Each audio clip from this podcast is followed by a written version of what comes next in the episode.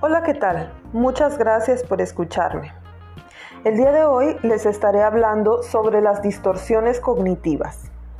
En terapia cognitivo-conductual es muy común hablar de lo que son las distorsiones cognitivas.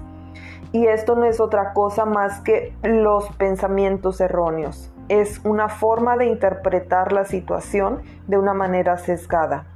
Entonces, nosotros conforme vamos en nuestro día a día podemos interpretar cierta información de lo que está sucediendo de una manera en la que lo distorsionamos y esto genera que lleguemos a tener un malestar. Entonces las distorsiones cognitivas son estilos erróneos del pensamiento. Ahorita voy a compartirte cuáles son los más comunes y cómo se relacionan en nuestro día a día cómo nos afectan en nuestro estado de ánimo y cómo esto también puede llevarnos a tener algunos síntomas de depresión, de ansiedad o de algún otro, de algún otro eh, diagnóstico. Entonces, vamos a entrar de lleno a este tema de las distorsiones porque las distorsiones eh, nos van a permitir también llegar a poner en duda lo que estamos pensando. Entonces el saber identificar estas distorsiones o cómo me distorsiono me puede ayudar mucho para poder poner a prueba lo que estoy pensando, si realmente esto es verdad o no lo es. Entonces vamos a iniciar. Eh, la primera distorsión de la que quiero hablarte es acerca de el pensamiento todo o nada o blanco y negro. Cuando estamos en todo nada, en blanco y negro, es cuando no entendemos razones, es cuando vemos las cosas en extremos. O es blanco o es negro. O me quiere o no me quiere. El hecho de que una persona nos demuestre su amor de alguna manera no significa que no nos ama si no lo hace como yo espero que lo haga. A veces hay personas que dicen es que no no tiene este detalle o esta atención en específico conmigo, pero tiene otras, pero todo eso se queda sesgado.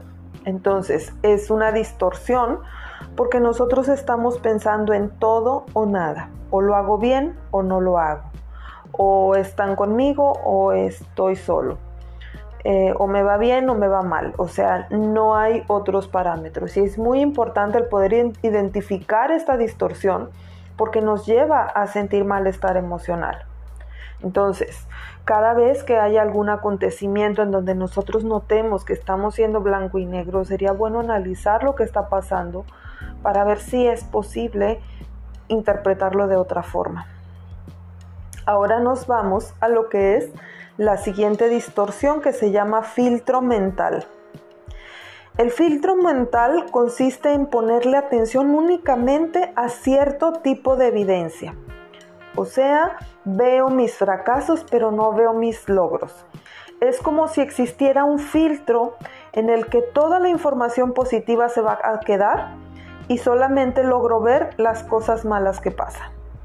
Entonces, eh, a lo mejor en algún momento yo veo que no me ascendieron de puesto, pero no veo que he tenido un buen desempeño, que he logrado muchas cosas, que he destacado, que he permanecido.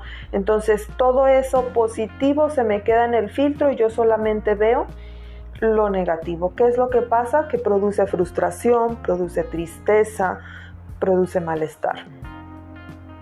La siguiente distorsión se llama saltar a conclusiones. Saltar a conclusiones puede ser de dos formas, ya sea de lectura de mente o de adivinar el futuro. Normalmente se dice que leemos la mente cuando creemos saber lo que la otra persona piensa. A veces eh, damos por hecho cosas porque decimos, seguro mi pareja está molesto conmigo porque está muy callado. Y cuando pueda ser que la pareja esté preocupado por otra cuestión que no tiene nada que ver con uno mismo. Entonces yo estoy leyendo la mente de la otra persona. Totalmente distorsión. ¿Por qué? Porque yo no puedo saber, nadie podemos saber lo que otros piensan. Entonces, cuando nosotros andamos adivinando la mente de los demás, podemos equivocarnos. Lo más seguro es que nos vamos a equivocar. Y la siguiente que y la, y la otra de esta misma de saltar a conclusiones que pasa muchísimo, muchísimo, es la de adivinar el futuro. Normalmente lo que hacemos es que estamos adivinando lo que va a pasar y tomamos decisiones importantes en base a una distorsión de adivinar el futuro. Por ejemplo, estamos en pandemia, estamos en crisis, no ¿quién me va a dar trabajo a estas alturas? Mejor ni voy. O no tengo experiencia, seguro me van a rechazar, mejor no voy. Es que la chica que me gusta, este, pues me va a rechazar, mejor no, mejor no le hablo. Y así como este ejemplo, cuántas cosas dejamos de hacer o hacemos que no nos ayudan o que no está dentro de lo que nosotros queremos. Porque pensar en el futuro la mayoría de las ocasiones nos va a generar miedo, preocupación, eh, ansiedad. Entonces, a veces ese, ese miedo o esa ansiedad genera que tengamos conductas de evitación, entonces mejor no voy, entonces mejor no le hablo. Sin embargo, nosotros no podemos adivinar qué va a pasar mañana, qué va a pasar después todo, todo puede cambiar, puede ser distinto. Entonces, esa distorsión sería muy útil que nosotros estemos al tanto porque nos puede llevar a tomar malas decisiones. Después sigue otra distorsión que se llama razonamiento emocional. El razonamiento emocional consiste en asumir que porque nos sentimos de cierta manera, lo que pensamos debe de ser cierto. Por ejemplo, me siento avergonzado, por lo tanto, debo ser un tonto. Eh, un ejemplo que me gusta mucho manejar en este caso de razonamiento emocional, ¿cuántas veces no hemos escuchado a alguien que dice, híjole, siento algo aquí en el pecho? Es un mal presentimiento, va a pasar algo malo. Y ese pensamiento, esa interpretación es el razonamiento emocional, lo que genera que me sienta preocupado, triste, angustiado y que piense que van a pasar cosas malas. Entonces, el, hecho de que nosotros nos sientamos de alguna manera no significa que es lo que estemos interpretando. Muchas veces es, es por otros motivos, ¿verdad? Entonces, a veces no captamos cuál fue el pensamiento que influyó en esa emoción y mi mente encontró una razón para, darle. También es muy común con esta distorsión con las personas que sufren de ansiedad. Cuando una persona sufre de ansiedad, a veces eh, puede llegar a tener algún, algún síntoma en su cuerpo, por ejemplo, piquetitos en el pecho o adormecimiento en un brazo o falta de aire. Entonces, cuando una persona está sintiendo esto, interpreta que le va a dar un ataque, que le va a pasar algo muy malo. Este, entonces, sí es muy, muy importante el no dejarnos llevar por este razonamiento emocional. Muy bien, la siguiente distorsión cognitiva se llama etiquetado. Y el etiquetado es ponernos etiquetas a nosotros mismos o a otras personas. Por ejemplo, soy un perdedor, soy tonto, em, o los demás son unos irresponsables. Entonces, no porque los demás o las personas te hayan quedado mal una vez quiere decir que te van a quedar mal siempre. El hecho de que, de que uno mismo se haya equivocado no te convierte en un perdedor todos llegamos a perder en algún momento y esto es parte hasta funcional, porque de los errores se aprende. Entonces, cuando yo me pongo la etiqueta de no, es que yo no puedo, es que yo eh, no soy guapo, es que yo no puedo... Mm, yo no soy ágil para estas cosas. Entonces nos ponemos etiquetas que nos encasillan y que nos hacen sufrir. Y también cuando nosotros eh, le ponemos etiquetas a los demás, ya no les damos la oportunidad de que nos demuestren lo contrario, porque ya los tenemos encasillados. Y esto no es justo ni para nosotros ni para los demás. También viene la siguiente distorsión que se llama sobregeneralización o normalmente se le dice generalizar. En este caso es como ver un patrón basado en, una, en un solo evento o exagerar las conclusiones. Aquí el ejemplo que se pone es, todo es terrible siempre, nunca pasa nada bueno. Aquí se utilizan mucho el todo y el nunca. Entonces, eh, estamos hablando de siempre me pasa así y ya em, dejamos como muy encasilladas las cosas que vivimos y todo lo que pasa lo manejamos de una forma generalizada. Ah, esto es así. El ejemplo que me gusta mucho poner aquí en la generalización ¿Cuántas veces no hemos escuchado todos los hombres son iguales o todas las mujeres son unas interesadas? Este es un claro ejemplo de generalización. Ni todos los hombres son iguales, ni todas las mujeres somos interesadas que hay algunos o la mayoría o un porcentaje, eso ya es otra historia. Aquí lo que cuenta es no quedarnos en esa generalización. Por ejemplo, si nosotros consideramos este, que todos los hombres son iguales, a lo mejor no le vamos a dar la oportunidad a ninguno.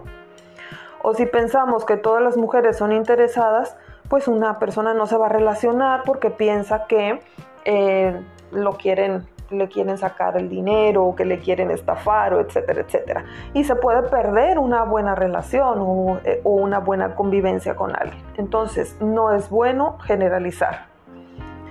Y es muy importante darnos cuenta cuando estamos cayendo en estas distorsiones porque mm, no hay un juicio, simplemente lo pienso y en ese momento me lo creo en automático, pero hay que, hay que estar muy atentos y si se llega a presentar esta distorsión, esta distorsión hay, que, hay que actuar en ella, ¿verdad?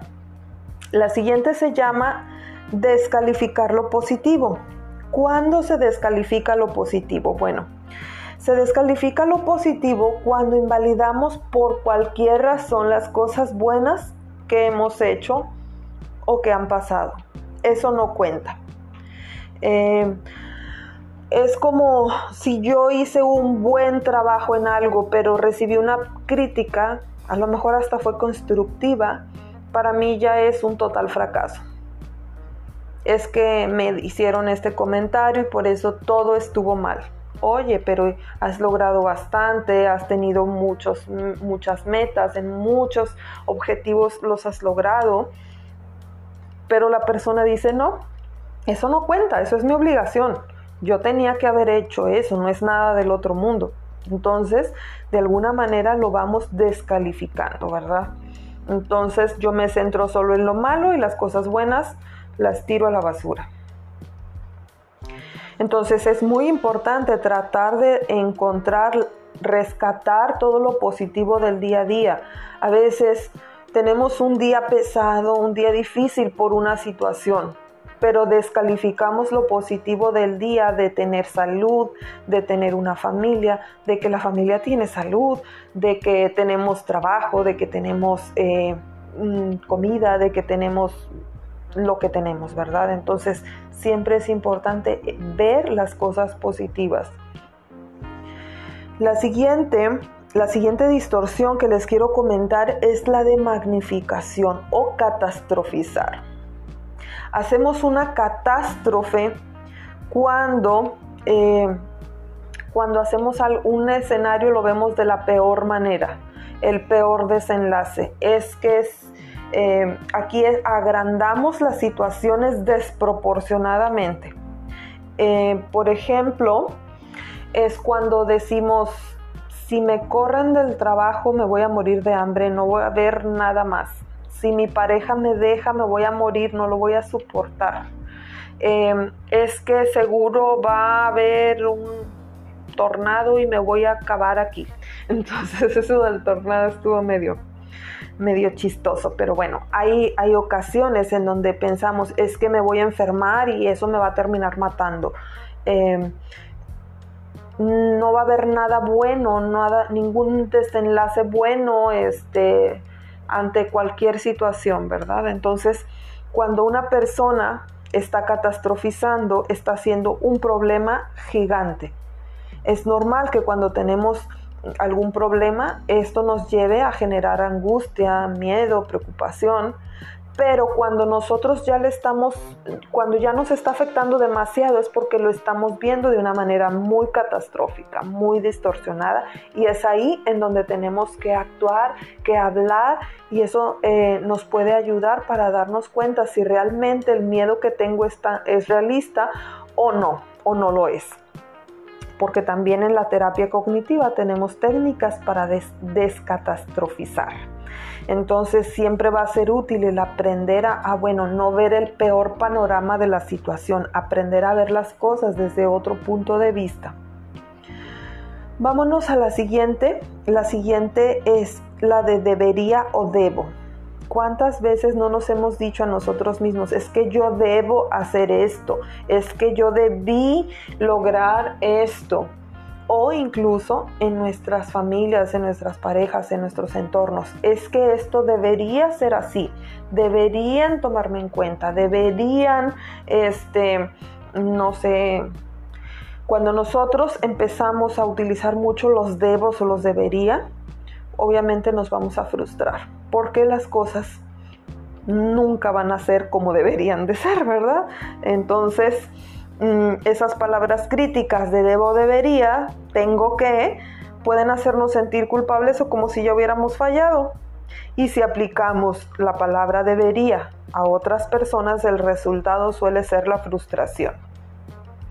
Es que ella debía eh, tomarme en cuenta, Claro que a veces es importante para uno que nos tomen en cuenta, pero tenemos que aprender a manifestarlo de manera asertiva, no esperar o, o, a que la persona adivine lo que nosotros queremos. Entonces el decir es que esto se debe hacer, hay que, hay que ser cuidadosos con esto, porque porque puede afectarnos mucho, incluso en la interacción con los demás.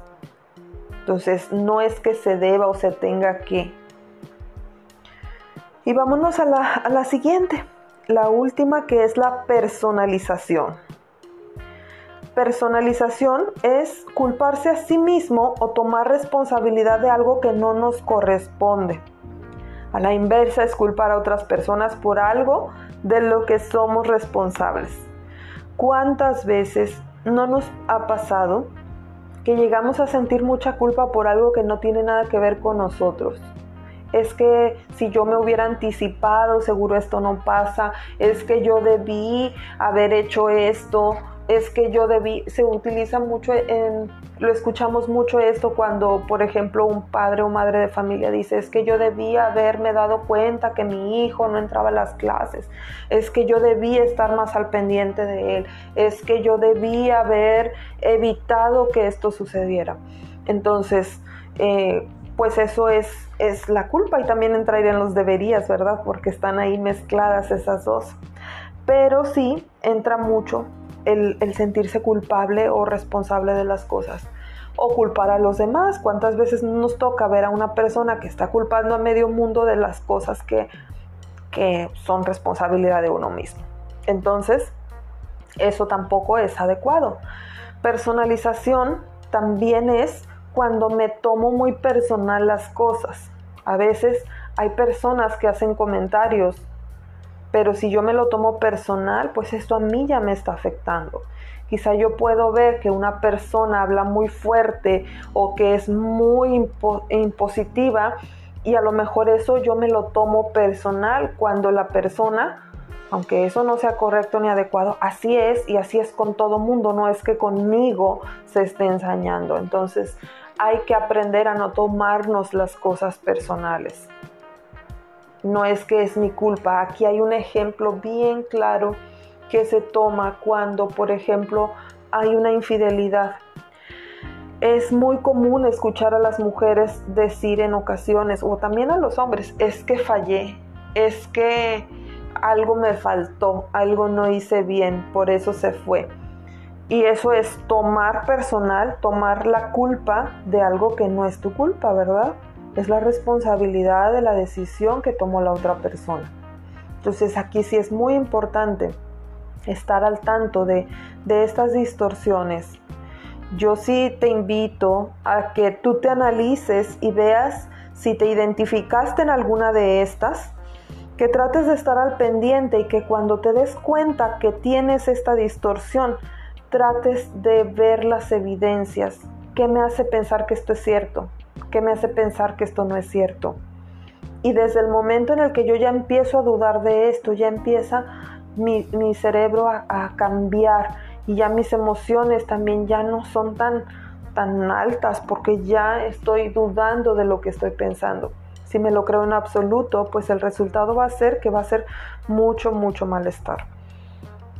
Entonces también es importante ver, por ejemplo, una persona que normalmente sufre ansiedad, es muy común que tenga la distorsión de saltar a conclusiones, ya sea de lectura de mente de adivinar el futuro. También utilizan mucho la de razonamiento emocional y la de Mm, catastrofizar. Esas son como que las que tiene más una persona con ansiedad. Por el contrario, una persona con depresión tiene más las distorsiones de todo nada o blanco y negro, filtro mental, descalificar lo positivo, generalización, las etiquetas, la personalización. Entonces, eh, una persona que tiene problemas de enojo pues también puede tener la generalización, puede tener la catastrofización, los debo y debería son muy, muy comunes en esta etapa. la personalización, el etiquetado son eh, los que más tiene una persona con enojo, con reacciones de enojo. Entonces, si te identificaste con alguna de estas, trata de trabajar en ellas. Lo importante es que nos demos cuenta que no todo lo que pensamos es verdad. Y esto es, es un gran alivio porque eso quiere decir que podemos ahorrarnos malestares innecesarios, ¿verdad? Entonces, espero que les haya gustado este tema del que les hablé el día de hoy, porque tiene mucho que ver con nuestros diagnósticos que, normalmente trabajamos eh, y en los que se puede hacer muchas cosas. Entonces, eh, muchas gracias por escucharme. Si te gusta mi, mi podcast, te pido que de favor me ayudes a compartirlo y que esto nos pueda ayudar de alguna manera a poder este a poder ir haciendo cambios, a poder sentirnos mejor, a vivir mejor, como se llama este, este, este podcast. Entonces, muchísimas gracias, que tengas un excelente día, una excelente semana y hay que hacer todo por vivir mejor. Hasta luego.